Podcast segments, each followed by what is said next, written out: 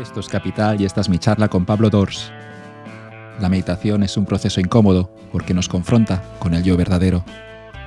En ese silencio encontraremos todas las respuestas.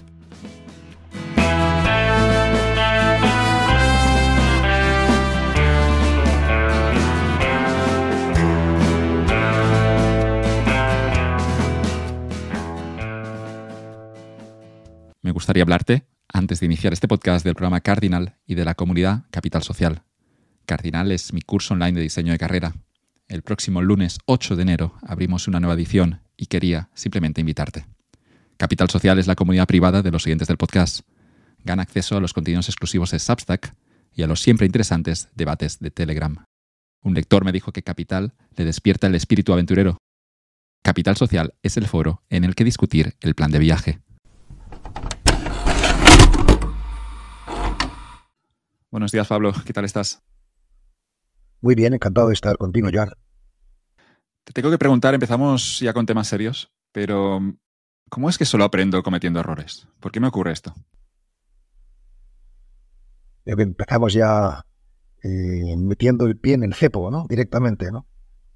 Pues sí, yo creo que, que, la función de los errores en la vida, eh, pues es el aprendizaje. ¿No? Y hasta tal punto es esto cierto, o yo lo experimento en mi vida tal cual, que, que creo que cuando, cuando no cometes errores es porque ya no tienes nada más que aprender, ¿no? Y que si una cosa se te presenta una y otra vez, es porque evidentemente no lo has aprendido, o si te presenta una y otra vez para que la aprendas, ¿no?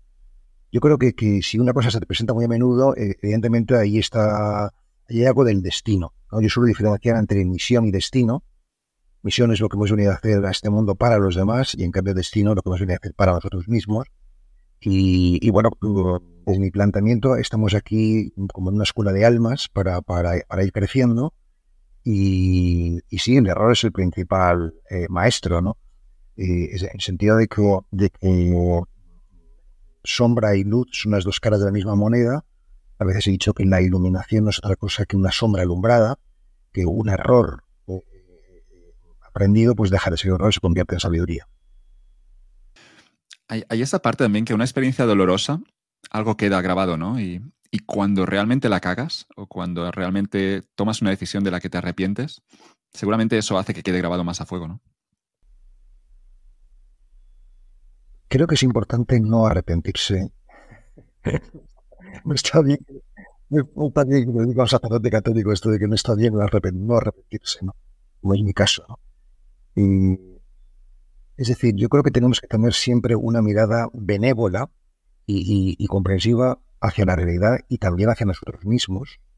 Y, a mí me ayuda comprender que siempre y todos lo hacemos lo mejor posible. E, e, esta frase, todos lo hacemos siempre lo mejor posible, eh, a mí me saca del juicio, de, dividir las cosas en, buenas o malas, ¿no? Evidentemente siempre pensamos que, hay cosas que podríamos haber hecho mejor, ¿no? Pero si pudiéramos haber hecho mejor, las habríamos hecho mejor, ¿no? Entonces no, no podemos juzgar con la sabiduría presente la ignorancia del pasado, sino más bien se trata de aceptarla y seguir avanzando, ¿no? Y, bueno, yo creo que, está bien tener una mirada eh, crítica sobre nosotros mismos y sobre la realidad, pero también una mirada fundamentalmente eh, acogedora, sabiendo que lo que viene conviene, como suele decirse. He sentido a veces, un, cuando tomo una decisión en la que no estaba de acuerdo o que no sentía al 100%, he sentido incluso un propio malestar físico del cuerpo. Y te quería preguntar por eso. Es, curioso cuando, cuando a veces hay una decisión en la que no crees y a pesar de ello sigues adelante, luego el propio, el propio cuerpo tiene una sabiduría que te transmite con ese malestar de, que quizá deberías ir por otro camino. Desde luego, desde luego lo primero que podemos hacer es esperar, es dar tiempo al tiempo. Es decir, eh, eh, precipitarse nunca, nunca es, eh, es una buena idea. La mente, el ego, se precipita siempre. Y, en cambio el espíritu siempre aprieta al pause. Que si queremos actuar, cuando digo espíritu hablo del yo profundo, de, la identidad más radical. Si queremos actuar desde, desde lo más profundo, yo diría que es casi siempre de sabios esperar, ¿no? Sobre todo porque si no manipulamos la realidad. ¿no?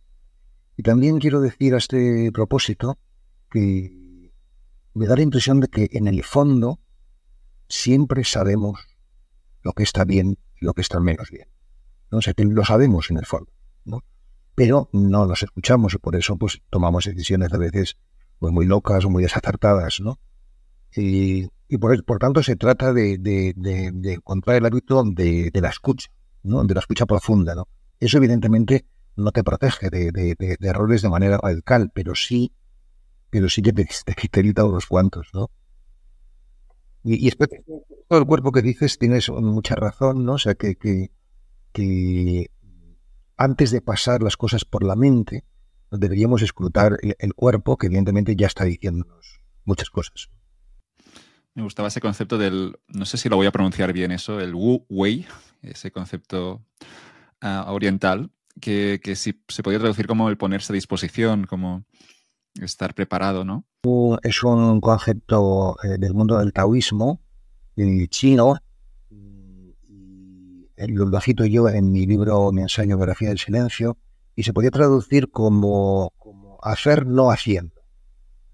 Efectivamente, como tocaba ponerse en disposición. ¿no? Yo cuando, cuando explico qué es la contemplación, digo que es tres cosas, ¿no? y en primera instancia, lo primero es no hacer. Es decir, que, que, es algo casi heroico para un occidental, no porque estamos educados en, lanzarnos inmediatamente ¿no? a, a la acción, ¿no?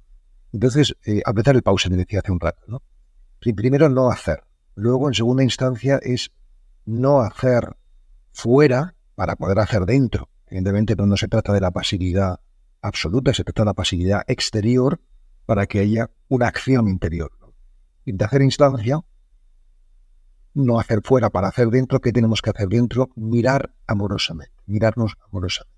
Yo creo que si nos entrenamos en esa mirada indulgente, benévola, tierna sobre nosotros mismos, pues si sembramos amor, pues cosechamos amor, ¿no? Y eso nos ayuda a no solamente a soportarnos y a convivir con nosotros mismos, sino a poder decidir. Me gustó cuando leí en su día el Tao Te King y, también con ideas que aparecen en Biografía del Silencio, pero salía esta idea de, no luchar contra corriente, de, no forzar las cosas, de, de dejar que todo ocurra en el momento preciso. Y es una idea que de algún modo interioricé. Y siempre que algo es demasiado complejo, siempre que tengo que, esto, que nadar contra corriente, siempre voy un poco a esa filosofía y veo que hay mucha verdad en ella. Sí, a me ayuda a seguir tres criterios de cara a, la pertinencia o impertinencia de una determinada acción. ¿no? Y esos tres criterios son para el principio, para el desarrollo y para el final de la acción. ¿no? Para el principio, la puridad de intención. Es decir, ¿por qué haces tú algo? Entonces, si tú haces algo para servir a los demás, es algo mucho más valioso y tiene muchas más posibilidades de, fluir bien que si lo haces simplemente para ganar dinero, que también es una pretensión legítima, pero ya no es tan pura, es interesado. ¿no? Es decir, primera clave. Segunda clave, y eso apunta a lo que estabas diciendo tú ahora mismo, disfrutar en, la ejecución de esa acción. Es decir, que si es demasiado trabajoso o demasiado esforzado, entonces uno tiene que plantearse que hay algo que no fluye bien ¿no? Y, mirarlo. Entonces, el disfrute para mí es un criterio, por ejemplo, esta conversación. Si lo estamos pasando bien, la cosa marcha. Pero si estamos ahí un poco tensos o difícil, pues no. Hay que, hay que revisar qué es lo que está pasando. Y, la última, el último criterio, ya cuando uno se cuando termina uno la acción, es mm, no tener expectativas, pero sí mucha esperanza. ¿no? Y la diferencia es muy clara porque las expectativas es querer que las cosas terminen como tú quieres. Entonces que la esperanza es simplemente confiar que terminarán bien. Yo creo que con los tres criterios purificamos todas nuestras acciones. Hay esa cuestión de, entregarse a una tarea que puedes ver en un artesano, en un escritor o en un conferenciante. Cuando, cuando se entrega la tarea es cuando, cuando aparecen las, ideas más interesantes, ¿no? Y, y quizá esto sí que habría una manera, un método para trabajarlo, al menos como yo lo he vivido, ¿no? La idea de, estar inmersos al 100% en una tarea para que así, obviamente, puedan salir ideas más creativas. Sí. Y, importante, por ejemplo, yo ahora mismo, en las primeras horas de la mañana, después de la meditación y la misa, y, después de la ducha y el desayuno, pues yo me dedico a la escritura, más o menos como de 9 a 11, ¿no? Ese par de horas. Y entonces, para mí es muy importante en ese par de horas estar entregado. estar entregado. Entonces, ¿cómo está uno entregado? Pues liberándose de la presión de rendimiento. Es decir, que, la sociedad nos pone una presión de rendimiento y nosotros la hemos internalizado hasta tal punto que ya nos la ponemos a nosotros mismos, cuando a lo mejor la sociedad ni siquiera te la pone, ya te la pones tú a ti mismo. Entonces, eh, liberarse de eso significa que, tu, mirada no está en el objetivo final que tú quieres conseguir, por ejemplo, escribir un libro, sino en el camino mismo, la escritura. Entonces, si, tú escribes, pues lo normal es que con el tiempo se, nazca un libro, eh, pero ya tu, mirada no está puesta en, en, la consecución de un tiempo. Si lo pones ahí, lo más probable es que la ansiedad mate el, disfrute y por tanto mate la, realización gozosa y, fecunda de eso que tienes entre manos. Así que diría que sí, que, lo importante es estar en el camino. ¿no? Para, para que esto sea posible, yo tengo una estrategia muy sencilla. Yo, soy, yo soy hombre creyente, ¿no? Entonces yo digo al, comienzo de mi meditación y al comienzo de mi escritura, digo, este tiempo te lo entrego a ti. Ya es un tiempo entregado, no es un tiempo diga, aprovechado. ¿no? O sea, decir que es un tiempo entregado. Entonces ya, entras en la lógica del amor y es distinto. ¿Por qué me lo digo? Porque, porque el inconsciente si no me hace de las suyas, ¿no? Y, y, y entra en otra lógica diferente y así lo saco al consciente. ¿no? O sea, entonces, en todo caso, tampoco hace falta ser creyente para hacer esta estrategia. Uno puede decir, este tiempo me lo entrego a mí. ¿no? Es un regalo que me hago a mí mismo, ¿no? Y, y hasta aquí también la cosa seguiría igual, o muy parecido. He leído algunos libros de productividad, escritos a veces por americanos, no, no quiero generalizar, pero algo me, me chirriaba en esos libros. Y ahora entiendo, ahora entiendo un poco mejor por qué hay esa visión de, del interés de, siempre hacer las cosas calculando esto que me va a dar, esto, esto qué, beneficio tiene en mí. Y en esos libros de productividad muchas veces también es esto muy organizado, ¿no? Esto lo haces así para llegar aquí. Me gusta la, cómo planteas cómo funciona el proceso creativo, Pablo, el, hecho de hay que entregarse, hay que dar y luego va, a suceder algo que no sabemos, que no controlamos.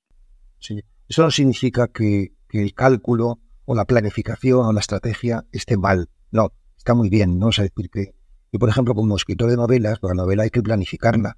O sea, no, no puedes escribir de impulso, de, no de, a este producto, ¿no? Porque se te ocurre, ¿no? Sino que, es un proyecto demasiado ambicioso que te lleva muchos años como para que sea todo víctima de la improvisación, ¿no? Del espontaneísmo, ¿no? Entonces, yo creo que, hay que ser tan riguroso en construir el edificio como libre en tirar por tierra. Las cosas son importantes, ¿no? Y es decir, que cuanto, cuanto más tiras por tierra, más soberano eres ¿no? de, de, tu obra, ¿no? Y eso, digamos, que el espíritu lo tiene en cuenta, ¿no? Que, no te agarras, ¿no? Que, has soltado lo que, lo que te ha costado gestar en París. Hay esa parte de cuando esperas el momento preciso, ya no controlas el timing, no sabes cuándo llegará esa idea. Y te quería preguntar que, a pesar de creer mucho en el proceso, a veces yo me encuentro de que puedo tener dudas, ¿no? Y, te quería preguntar de cómo, cómo has conseguido ser un poco más paciente, cómo confiar en el proceso, de que el propio proceso te iba a generar, te iba a dar esos resultados que esperas. Una cosa es lo que nosotros queremos mm, o creemos que es importante, y otra cosa es lo que nuestro yo profundo realmente sabe que es importante. Entonces, eh, eh, para mí la tarea creativa y, y en general la tarea de la vida es, una misión, una tarea espiritual. Es decir, que se trata de poner los dinamismos para que el yo profundo, nuestra identidad más radical, hable, se exprese. Entonces, por ejemplo, una cosa es lo que yo creo que tengo que escribir y otra cosa es lo que sale. ¿no? Entonces, tener la ductilidad para, para tirar por tierra tus creencias ¿no?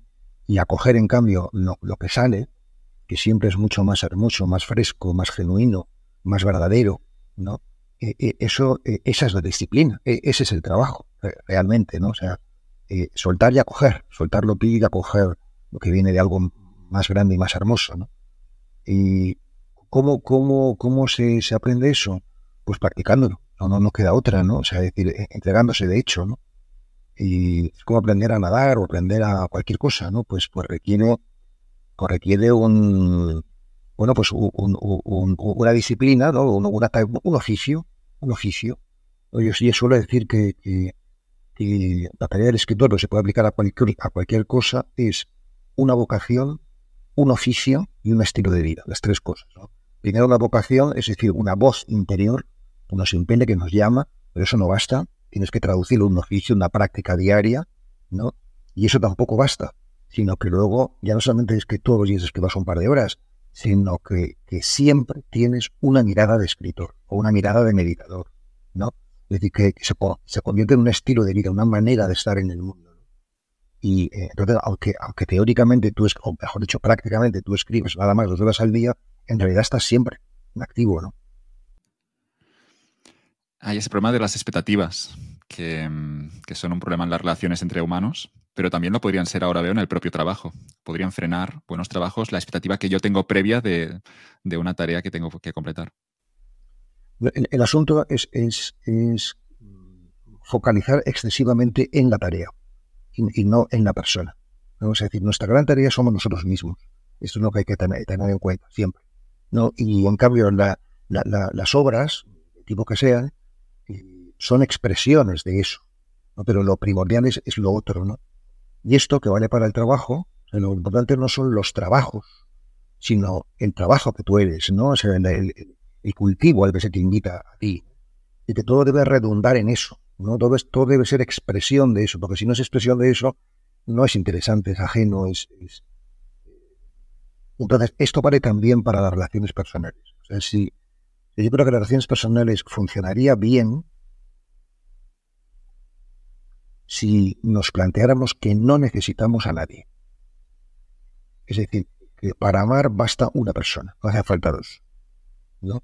y, que por tanto tú no estás con el otro porque lo necesitas, porque si ya partes de eso, digamos que partes de una carencia y, necesariamente vas a utilizar al otro para que cumpla tu necesidad, ¿no? O sea, sino que estás con el otro para compartir una plenitud, ¿no? que, que, es diferente, ¿no? es decir, que yo creo que, que el camino de la relación interpersonal y en general de la vida es llegar a un punto en que no necesitas gustar ni siquiera a tu pareja. ¿no? Porque si necesitas gustar, quieres algo. Entonces estás en una actitud demandante. ¿no? Pero si ya no lo necesitas, entonces es la libertad. ¿no? Porque, porque en fin, no, tienes el punto de, atención en tu ego que está reclamando cosas, sino compartir la vida misma. Sé que suena celestial, ¿eh? pero que creo sinceramente que es posible. Uno de mis fragmentos favoritos de Biografía del Silencio es en el que ese fragmento en el que hablas de la diferencia entre el amor romántico y el amor auténtico. Y dices lo siguiente de las parejas, dices, la actual mitificación de la pareja es una perniciosa estupidez. Por supuesto que creo en la posibilidad del amor de pareja, pero estoy convencido de que requiere una extraordinaria e infrecuente madurez. Ningún prójimo puede dar nunca esa seguridad radical que buscamos, no puede ni debe darla, el ser amado no está ahí para que uno se pierda, sino para perderse juntos, para vivir en compañía la liberadora aventura de la perdición. Qué palabras más bonitas de un amor distinto al que, al que se nos ha vendido. A mí lo que me sorprende es que hace 10 o 15 años yo, yo fui describir una cosa así, no porque realmente creo que es ahora cuando estoy empezando a vivirlo así. Se ve que una cosa que, digo muy a menudo es que los escritos no son para contar lo que hemos vivido en el pasado, sino para contar lo que vamos a vivir en el futuro. Es decir, que tiene un, carácter eh, profético, más que, o de profecía, ¿no? Más que de memorial, ¿no? Como, mucha gente piensa. De verdad que lo creo, ¿eh? En esa parte de la escritura como creación de ideas, yo, yo lo he sentido un poco a veces como un compromiso. Yo he escrito esto con 18 años y ahora lo vuelvo a leer con 30 y pico. Y hay una parte de, bueno, yo era esa persona, no puedo esconderlo. Y el hecho que quede escrito, para mí ha sido un poco una, digamos que una estructura, una guía para luego poder comportarme mejor o para luego tomar la mejor decisión. No sé si es profético, pero sí que me he encontrado de que, de que para mí ha sido una disciplina de no puedo engañarme, está escrito, tú eras esa persona y tú querías ser así, luego eres, eres lo que eres. Pero el hecho de que quede escrito para mí ha sido siempre una ayuda para tomar mejores decisiones. No me extraña, no me extraña porque la escritura es la concreción del pensamiento, en general lo resistimos a, escribir porque no queremos ver lo tontos que somos, ¿no? Es decir, que la escritura es un reflejo de nuestra propia estupidez, Y, por eso nos, resistimos a, eso, ¿no? Pero, pero sí, es un, es un espejo de, bastante fiable de dónde estás. Porque la, mente humana es muy buena aquí contándose cuentos, racionalizando, ¿no? Pero lo, que me estás diciendo de algún modo es que cuando escribiste Biografía del Silencio, estabas dándote o buscando un poco, estabas escribiendo sobre la persona que querías ser y que finalmente, hoy, después de 13 años, estás alcanzando alguno de esos hitos. Podría decirse así, podría decirse así. Es decir, que, yo pienso que Biografía del Silencio eh, es un libro bendecido por los astros o bendecido por los dioses, no porque, porque es un libro que me ha dejado eh, muy atrás a mí mismo. Es decir, que, realmente, digamos que, las musas, vamos a decirlo así, me, han cogido como excusa, pero, pero ¿por qué? Porque es porque de alguna forma eso hacía falta ¿no? a, muchos de nuestros contemporáneos, ¿no? Incluido yo mismo, y, bueno, pues se ha encontrado como un canal para, para expresarse. dicho así puede sonar como muy, muy esotérico o muy sobrenatural, ¿no? Pero, pero yo creo que algo de eso desde luego hay. tenemos esta mentalidad racionalista que nos parece que si todo no cuadra en plenamente positivista, pues no, no. Pero, pero algo misterioso hay en el destino de, los libros, sobre todo en aquellos. Por ejemplo, yo, yo veo ahora, por ejemplo, que El hombre en busca de sentido de Viktor Frankl, de quien tuve el privilegio de ser discípulo en, Viena, de pronto está entre los más vendidos en España. ¿no? es una cosa increíble, ¿no? Que una cosa que yo un a la vuelta de un campo de concentración de otro país, pues de pronto siga, siga de una actualidad rabiosa. Y esto, esto va mucho más allá de Víctor Frank. Es decir, que, en el fondo los autores somos anécdotas, ¿no? Lo que importa, pues, eh, lo que importa es la humanidad, ¿no? ¿Cómo era Víctor Frankel de cerca? Era un caballero. Era un caballero y era el modelo del santo laico. No, es un hombre con un aura muy noble, muy educada, muy refinado, bondadoso. En fin, un patriarca.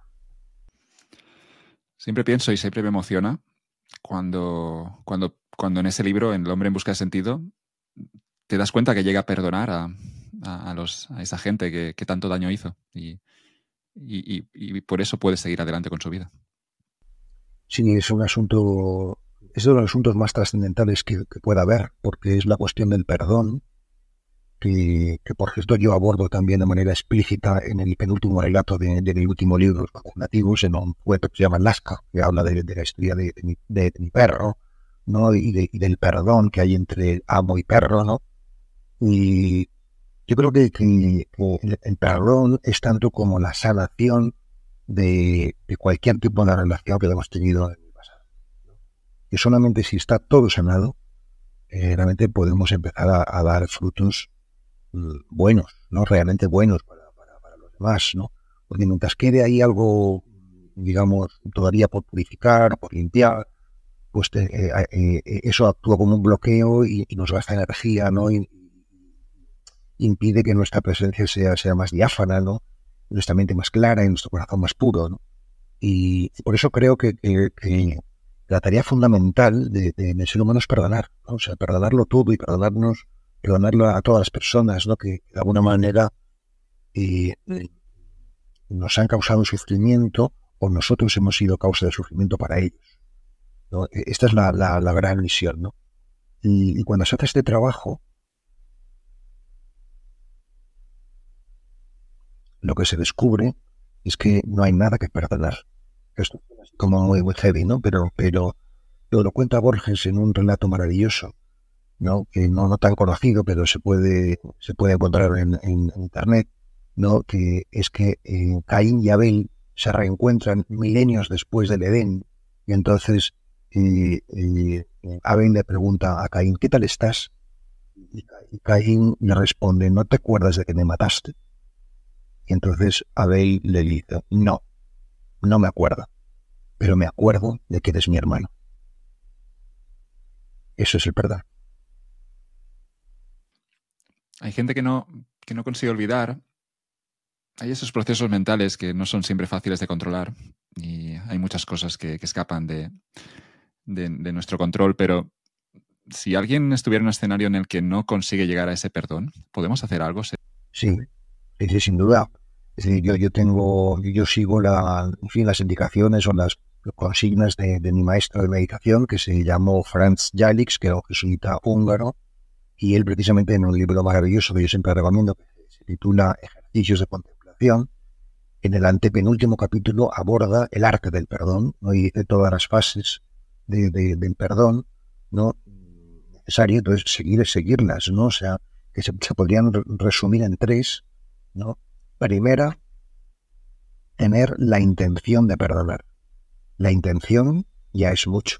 Si, por ejemplo, tu hermano, si te ha quedado con la mitad de tu herencia, o con la parte correspondiente de tu herencia, querer perdonarle cuando todavía la tiene, no hay que tenerlo en poco, eh, es mucho. ¿no? O sea, segunda fase, mirar amorosamente tu herida. Si tu hermano se, se queda con tu herencia, eso te deja a ti una herida de, humillación, de rabia, de tantas cosas. Mirar eso amorosamente. ¿no? O sea, breve y amorosamente, porque esa mirada larga, el riesgo es que sea morbosa y te quedes atrapado ahí pues, en la envidia, en la rabia, en lo que, lo que tengas que limpiar. ¿no? Y tercera y última fase, después de, de tener la intención y de llegar amorosamente, volver al presente, volver a la realidad, que es donde tenemos la energía para, para, para seguir adelante, ¿no? Si, uno hace eso sistemáticamente, poco a poco va sanando todas las heridas y, va perdonándolo todo. Cuando decías que no hay nada que perdonar, también pienso en muchos de nuestros problemas, que al final del día, cuando lo miras realmente donde, realmente importa, ¿no? Cuando miras realmente si es un problema o no es un problema, te das cuenta de que, de que muchas cosas que nos preocupan no, no tienen mayor importancia ¿no? en, la existencia, en el devenir del mundo. Y eso seguramente quizá también ayuda, ¿no? Eso de relativizar. Me, acuerdo de un cómic, me gusta mucho Calvin y Hobbes, no sé si conoces al tigre y a ese niño. Es un dibujante que se llama Bill Watterson, eh, que publicó durante 10 años seguidos esa tira cómica y, Bill Watterson, en uno de esos cómics, eh, tiene a Calvin y Hobbes mirando las estrellas. Y, Calvin, el niño, le cuenta su peluche al tigre, Hobbes, y dice: Si la gente mirara las estrellas más a menudo, eh, estoy seguro que viviría muy distinto. Pues me gusta mucho la pregunta por las estrellas, ¿no? Porque ahora que estamos a las puertas de la Navidad, pues vamos a celebrar que hay un niño y hay una estrella. ¿no? Es decir, que lo que es abajo es arriba. ¿no? Y que que, bueno, los magos son aquellos que leen las estrellas, ¿no? Por eso son magos, ¿no? Porque hacen caso al, cosmos, ¿no? El, macro, ¿no? Desde el macro, evidentemente, lo micro se recontextualiza, ¿no? Esto que me estás diciendo mm, de, la relativización no es otra cosa que una recontextualización. Claro, visto en el conjunto, pues nuestras pequeñas cosas no, no son tan, tan, tan, abrumadoras, ¿no? Y eso pues, nos hace llevarlas mucho mejor, ¿no? Yo, siempre digo que el principal fruto que trae la práctica meditativa o la vida interior en general es justamente este, la, relativización, ¿no? que no te das tanta, tanta importancia y por tanto pues, pues eh, eh, sufres menos. ¿Y, por, qué, por, qué no hay, nada que perdonar? Esto me gustaría aclararlo, porque si no puede parecer como algo muy, friki, muy extraño, ¿no? O sea, no hay nada que perdonar porque ¿quién es el que se ofende? Esta es la pregunta. ¿Quién se ofende? Y siempre se ofende el ego. Es decir, el, yo profundo no se ofende nunca. Basta que te desidentifiques con, con, el ego que no eres en el fondo para que realmente pues, te des cuenta de que no hay ofensa. ¿No? Decir, que realmente eh, eh, eh, e, ese es el trabajo justamente, ¿no? Desidentificarse de, de y darse cuenta de que, de que si alguien te, insulta, el problema lo tiene él, no tú. Hablabas antes de los maestros y te quería preguntar por, por Elmal Salman, de, quien escribes algo también muy bonito en Biografía al Silencio.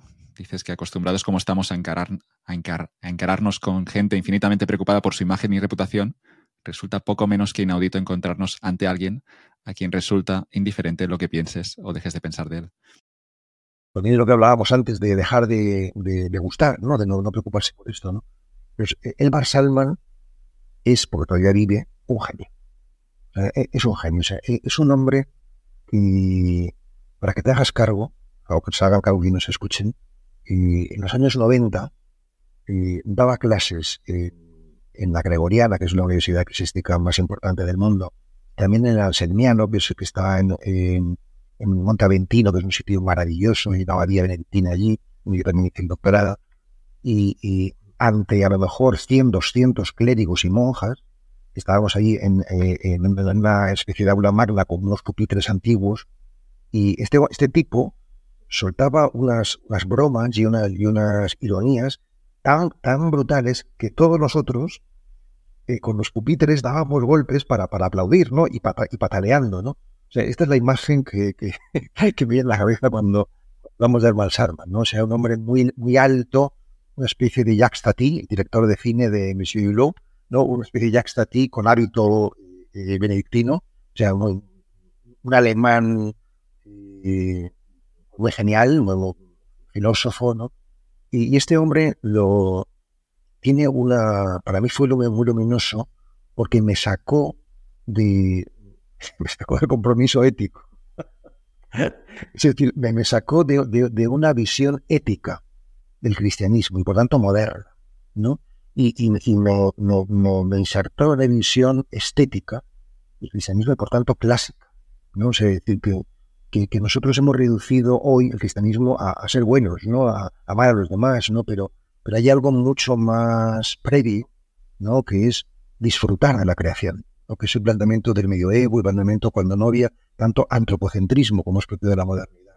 Entonces, e, él, me, me, enseñó a, a, leer el cristianismo y leer mi propia vida es una clave, no desde el imperativo moral, sino desde el indicativo de la gracia. Yo sé que estas son cosas más bien especulativas y teóricas, pero son muy importantes son muy importantes porque, porque entonces tu, tu foco no está en, ser bueno, no, sino tu foco está en, recibir lo que la vida te da, ¿no? Y, es, muy distinto, es muy distinto.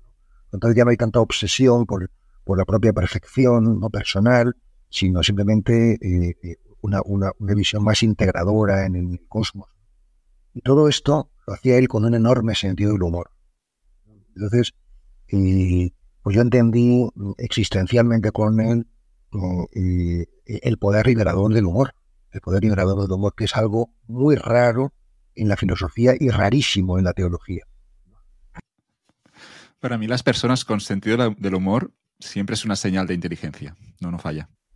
Sí, sí, no hay, por ejemplo, Oscar Wilde, ¿no? O sea, que era, que era un genio de la literatura y un humorista pues muy sagaz. ¿Está relacionado con el ego, seguramente, esto del sentido del humor, de aprender a reírse de uno mismo? Pues sí, sí, sí. Hace poco leía yo una página de, un médico estadounidense que ya murió, que se llama el doctor David Hawkins, que escribió sobre la conciencia y cosas muy interesantes sobre, sobre el humor, sobre el humor, sobre toda la potencialidad, digamos, todo, mm, la inteligencia que revela, ¿no? el nivel de conciencia alto que revela y sobre el paralelismo, que también yo lo he indicado en alguna ocasión, el paralelismo entre, entre humildad y humor. Humus, ¿no? Tierra. Y, sí, yo creo que tiene que ver evidentemente con, con, la relativización que decíamos antes también.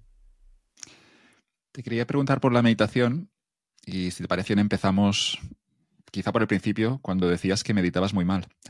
y te quería preguntar qué es lo que no hacías bien en ese proceso. En realidad, esto de meditar bien o mal pues como decíamos al principio de nuestra conversación, es una tontería, porque es el, juicio no sobre la realidad, ¿no? Y, es imposible meditar mal, porque si tú meditas quiere decir que estás entregando tu tiempo, estás entregando tu cuerpo, que está ahí presente y no está en otro lado, y estás entregando tu intención, tu intención de estar allí realmente. ¿no? Y por tanto, si tú entregas cuerpo, tiempo e intención, ¿qué más puedes, qué más puedes hacer? Es decir, que realmente lo, lo entregas todo, ¿no? y que yo creo que detrás de ese juicio de bien o mal está la idea de la perfección formal y eso sí que es nocivo. Es decir, que, lo que es nocivo es la idea, no la realidad. La realidad siempre es, siempre es buena, aunque nos pueda parecer desde lo teórico, lo especulativo, lo, lo, idealista, puede parecer equivocado. ¿no? Entonces, eh, yo mm, creo que decía que meditaba mal sencillamente pues porque me costaba estarme quieto, porque me dolía mucho el cuerpo, porque tenía mucho parlote interior, todas esas cosas, pero todo eso es necesario y por tanto es bueno. La palabra para meditación seguramente es incomodidad, no es, no es fácil y, por eso poca gente mantiene el hábito, lo hacen algunos unos pocos días, pero poca gente consigue meditar de forma constante. Todo lo que es sano es incómodo. ¿Hay algún consejo para silenciar la mente? ¿Cómo, ¿Qué es lo que te ha funcionado mejor a ti en esa mente que tenemos que a veces parece que nunca quiere callarse? A mí lo que me funciona mejor, lo que pasa es que un poquito largo de explicar, pero lo que me funciona mejor es la pregunta ¿qué soy yo? Esto es lo que me funciona mejor de todo. Pero, pero esa pregunta, que yo me la formulo en la práctica meditativa, es importante no formulársela antes de tiempo, porque si no, no es operativa. Bueno, esta pregunta debes formulártela una vez que ya estás más o menos recogido, es decir, sin tensión corporal, relajado y sin mucho ruido eh, mental, es decir, recogido. cuando estás así, ahí sí que te la puedes formular y esa pregunta actúa como un koan, eh, zen, ¿no? que es dejándote en, en, una actitud de apertura muy grande y de incertidumbre. Entonces, e, esa incertidumbre, ese no saber, ese estar abierto a recibir cualquier cosa, eso sí que es fecundo. Y eso sí que te, silencia, ¿no? Y a lo mejor puedes estar cinco segundos, a lo mejor diez, a lo mejor medio minuto, y, ya, está fenomenal si consigues estar todo ese tiempo, ¿no? Digamos, en verdadera escucha, ¿no? Eh, en verdadera receptividad, ¿no? Ya que estimamos que, que, a lo mejor un minuto, medio minuto es muy poco, pero, pero es una barbaridad. Es una barbaridad, o sea, porque normalmente eh, es un estado muy excepcional. La mayoría de las personas no están jamás en una apertura total tan grande como, como eso, como, como, como a la que esa pregunta te abre. Este es el camino que recomendaba Ramano Maharshi, pero también otros muchos, otros muchos meditadores, ¿no? que es el, tema de la indagación, ¿no? En la, propia eh, identidad, ¿no?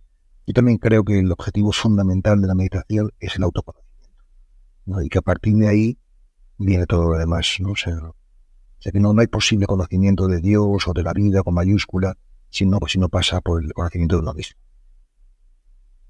Hay esa cuestión del malestar del cuerpo que decíamos antes cuando tomamos una decisión en la que no creemos. Y siempre he pensado un poco que, como yo lo he vivido al menos, eh, que de algún modo ya, está, ya tenemos claro lo que sabemos que hacer y lo único que hay que hacer es aceptarlo y escucharlo, ¿no? Y seguramente muchos fallamos a la hora de, de ser sinceros con uno mismo, pero que las respuestas de algún modo, como yo lo percibo, están ya simplemente una cuestión de escucharlas.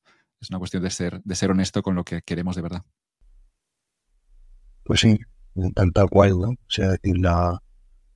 a mí, por ejemplo, me, emociona la parábola vital de Gandhi, que realmente era un buscador de la verdad, él lo decía así, sin paliativos, ¿no? muy radical.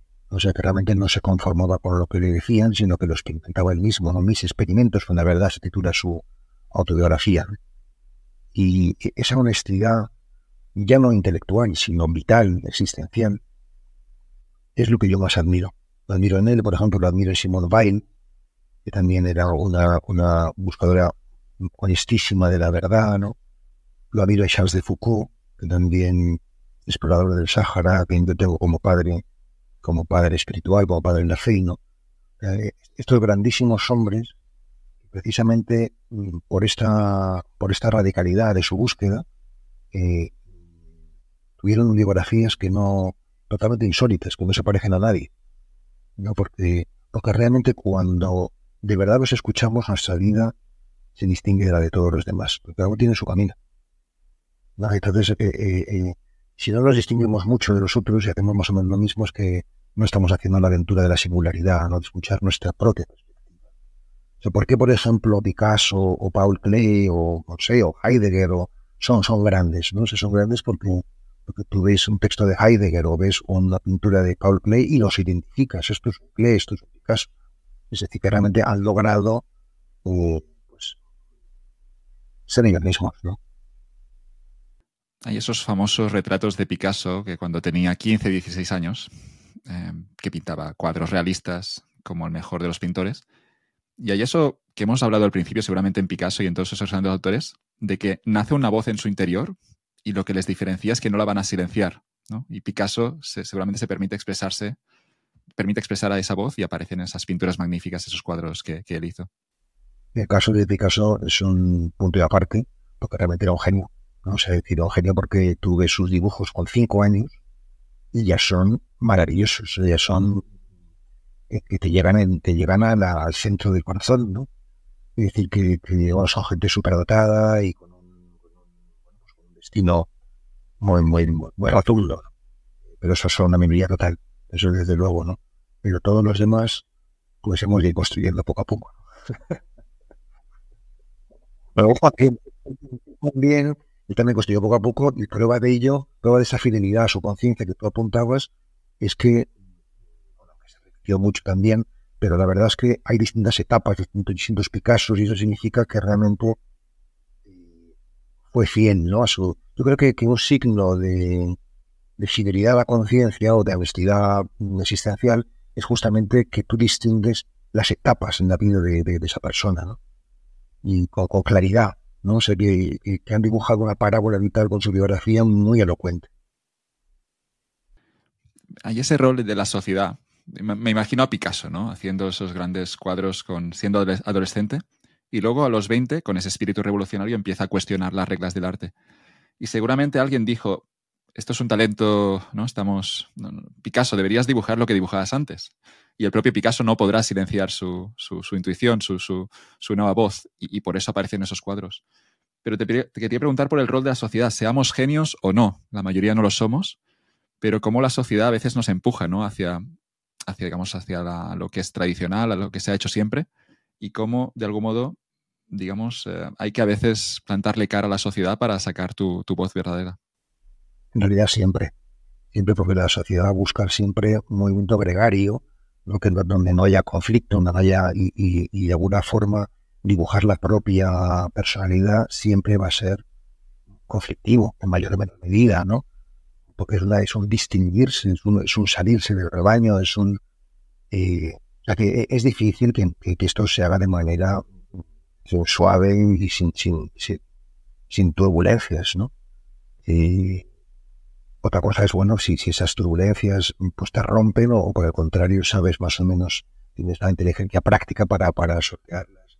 Yo recuerdo, sin querer decir que yo la haya hecho muy bien muchísimo menos, pero yo recuerdo que que de niño y de adolescente, yo era el típico chico que, digamos que jugaba con los malos, ¿no? Pero mis profesores me consideraban de los buenos. yo creo que ahí seguía un poco con la inteligencia práctica, de decir, bueno, conviene estar eh, eh, a bien con la autoridad, pero al mismo tiempo conviene pasárselo bien en la vida, en la vida general. Así que cuando me metí en el seminario nadie se lo creía, claro, como es natural. Es una estrategia en los extremos. Tienes lo, más interesante de los dos mundos. Bueno, como te decía la estrategia mm, es fundamental.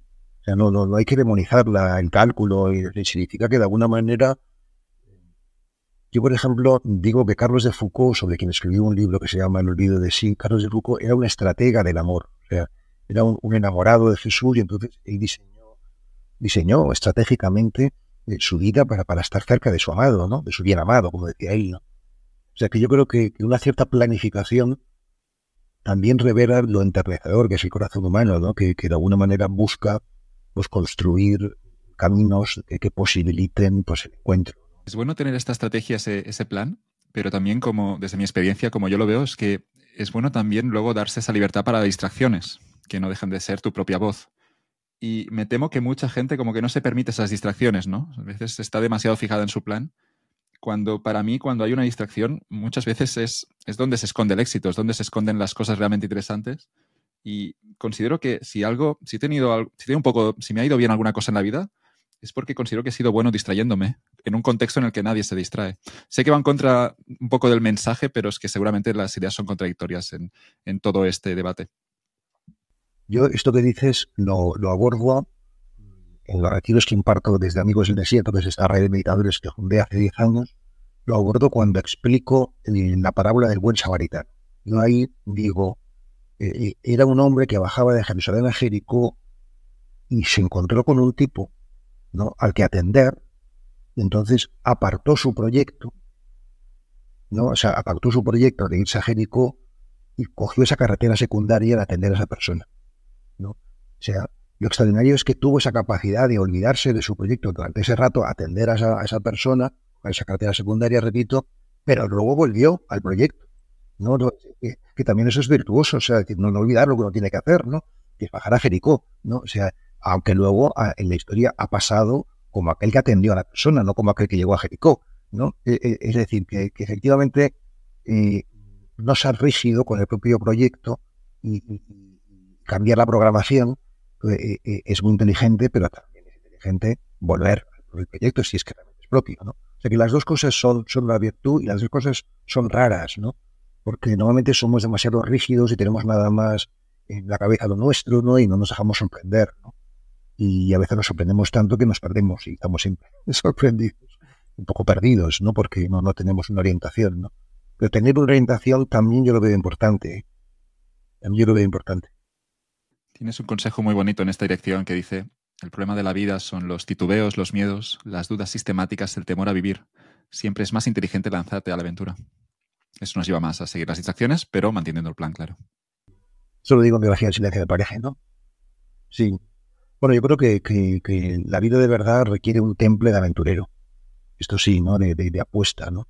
Y yo, yo, yo, lo sigo viviendo, yo tengo ahora 60 años, yo sigo viviendo un, gran riesgo personal permanente. O sea, eh, sobre todo interior, exterior también, porque bueno, anda que hay gente que, les parece fenomenal lo que yo hago y digo, pero también hay gente que les parece fatal. O sea, decir, que, tenemos mucha gente eh, eh, a favor, pero muchísima también en contra, ¿no? O sea, que, que debo tener una aura insoportable para unos cuantos, ¿no? Pero, pero no sé qué estábamos hablando ahora. Eh, Sobre el carácter aventurero y que debemos darnos todos. Pero sí, pero, pero a nivel interior, yo, yo siento, por ejemplo, que sigo reconfigurando mi mundo personal continuamente y, cada, además cada vez de manera más profunda, ¿no? O sea que yo, yo siento que me encamino hacia el no saber total, ¿no? el no saber total. Y eso mm, es muy hermoso, pero da mucho vértigo. ¿eh? Regresando a la, a la meditación, te quería preguntar por qué es tan difícil no hacer nada. ¿Qué es, qué es lo que ocurre aquí? ¿Es la propia mente que nos empuja siempre a estar activos? ¿Es la sociedad de nuevo? Son las dos cosas combinadas que generan aquí esa, sensación de que si no estás haciendo algo productivo, eh, estás perdiendo el tiempo. Bueno, porque de alguna manera la acción, igual que la palabra, son alimentos para el ego. Es decir, son vías de autoafirmación. Entonces el ego necesita autoafirmación permanentemente. Entonces, si no se autoafirma, se siente desconcertado. Entonces, yo, yo suelo decir que, así como acabo de apuntar, la palabra y la acción son necesariamente egoicas, ¿no? Y el silencio es estructuralmente humilde. De tal manera que yo no puedo decir, me callo mejor que tú. ¿No? No se puede, ¿no? Es decir, que, y por eso es el, espacio donde entra el espíritu de manera más, más rotunda, precisamente por, por esa humildad estructural. Me está imaginando ahora a alguien competir en silencio. Un americano seguramente, no tiene ningún sentido. Sí, sí, sí, ahora, ahora seguramente también de eso. Dicen que ahora los niños no saben aburrirse y hay algo de todo esto que estábamos diciendo. Yo recuerdo algunas tardes de mi infancia aburriéndome muchísimo, pero en ese proceso de aburrimiento seguramente también aparecían ideas, aparecían, digamos, verdades que sin el aburrimiento era imposible alcanzar, ¿no? Y tengo la sensación, no soy padre, pero tengo la sensación de que, de que en los chicos, los más jóvenes de hoy en día, los, los niños y niñas, como que no se les permite eso tan importante que es el aburrimiento para encontrar sus respuestas. Quizá tampoco a los adultos, no es una cuestión de los, de los niños, nos vamos a los mayores también. Era Kafka quien decía precisamente que, que no hay nada grande que nazca, que no nazca del aburrimiento. Y yo mismo he, dicho en muchas conferencias que, hemos montado una cultura del entretenerse, pero no del intratenerse, ¿no?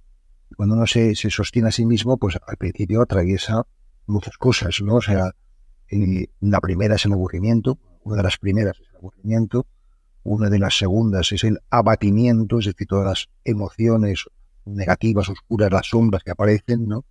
Y la tercera, la angustia, la angustia existencial, ¿no? Es decir, que, aburrimiento, abatimiento y angustia. Las tres as, las encontramos, ¿no? Y a mí me gusta decir, cuando, por ejemplo, celebro la, misa en los domingos, ¿no? Que el domingo es el día que viene después del sábado. El domingo, que es el día del culto, es el día que viene después del descanso. Es decir, que podemos dar culto, podemos meditar, podemos rezar después de haber descansado.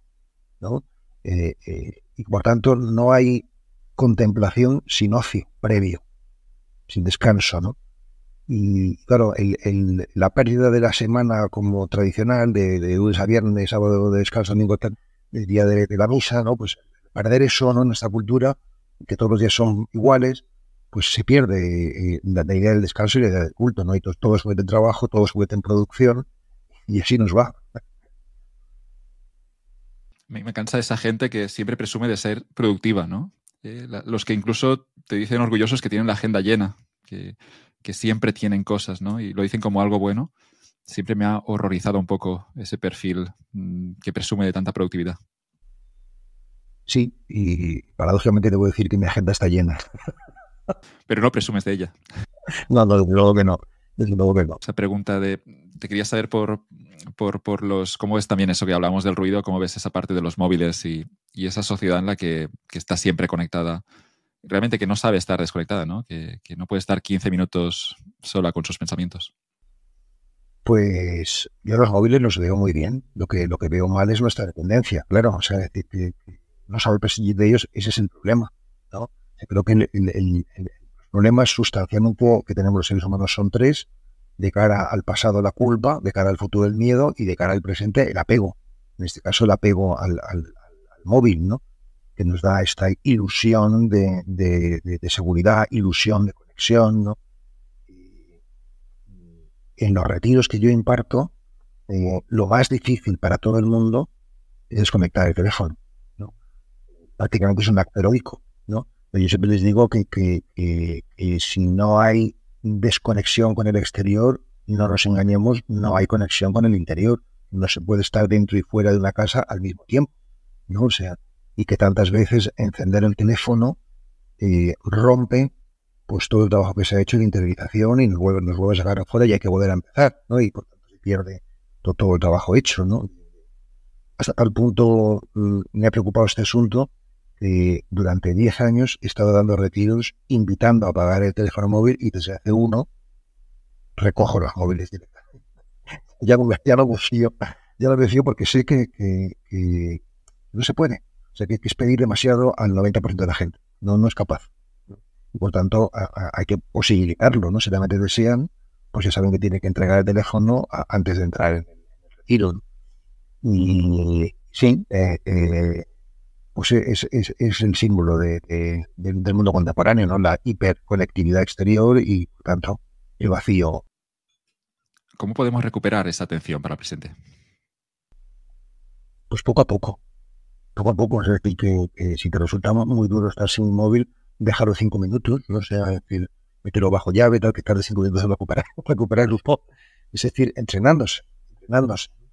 Yo creo que, que entender la vida como un entrenamiento,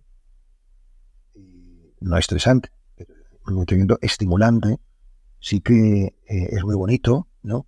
Yo, yo, yo lo planteo así, el, camino interior como un entrenamiento de qué? De integrar las nuevas prácticas o los nuevos conocimientos, de integrarlos para luego verificar en la vida cotidiana. Entonces aquí hay tres palabras que utilizo mucho en mi enseñanza, que son entrenamiento, integración y verificación. Hacer verdad, que realmente nos damos cuenta de que esto es operativo, de que esto funciona. Tú has fijado tus propias reglas, has encontrado tu propio camino de, meditación, lo he leído en tus libros, de esa idea de que tú mismo, digamos que has experimentado y has encontrado tus verdades. Y, te quería preguntar por alguien que nos escuche, sea joven o, o mayor, pero ¿cómo, ¿cómo, podemos crear nuestro propio, cami nuestro propio camino en, este, en esto que se llama la vida? Pues fiándose de alguien a quien respetes. O sea, aunque pueda parecer una paradoja, el camino para ser uno mismo es ser fiel a, una tradición o a una propuesta, ¿no?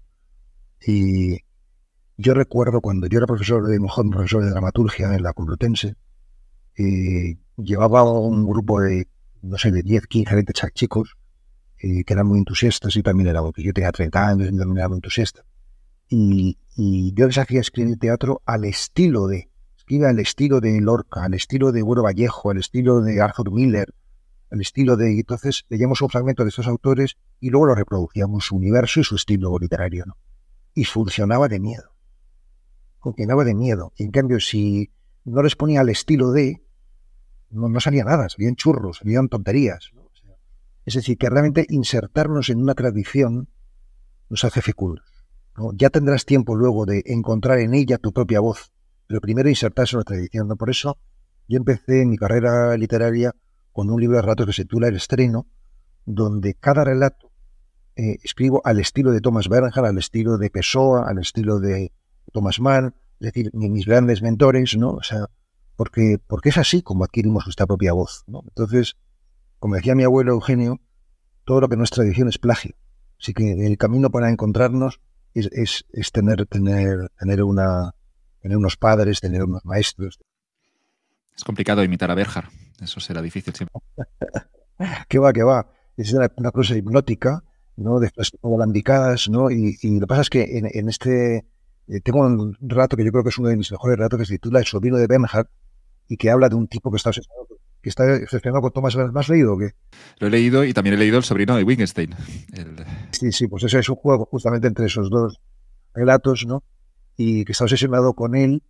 Y lo que pasa es que, bueno, luego escribió otro, otro libro eh, que se titula Estupor la maravilla, y que son las memorias imaginarias de un vigilante de museo, que también está un poco escrito bajo la estela de Bernhard. Lo que pasa es que como es tan positivo, nadie reconoce la huella de Bernhard, que es cáustico, ¿no? Pero realmente está detrás Thomas Bernhard, ¿no? Como gran, como gran maestro, gran mentor de, la prosa. Hay que imitar a los ídolos para luego sacar, tu propio estilo, ¿no? Como, también como yo lo he vivido. Sí, sí, sí, la imitación es, un, es, un, es una forma de amor, ¿no? Es decir, que, que en todo amor hay una cierta admiración. Yo recuerdo, yo recuerdo había un sacerdote eh, que admirábamos muchísimo cuando éramos jóvenes en nuestra parroquia, porque era un hombre muy inteligente y muy entregado ¿no? a los pobres. Y este hombre tenía barba, ¿no? Y era, era joven, tenía pues 30 años, ¿no? Y nosotros teníamos 15, 18, ¿no? Y, y todos nos dejábamos barba para parecernos a él, ¿no?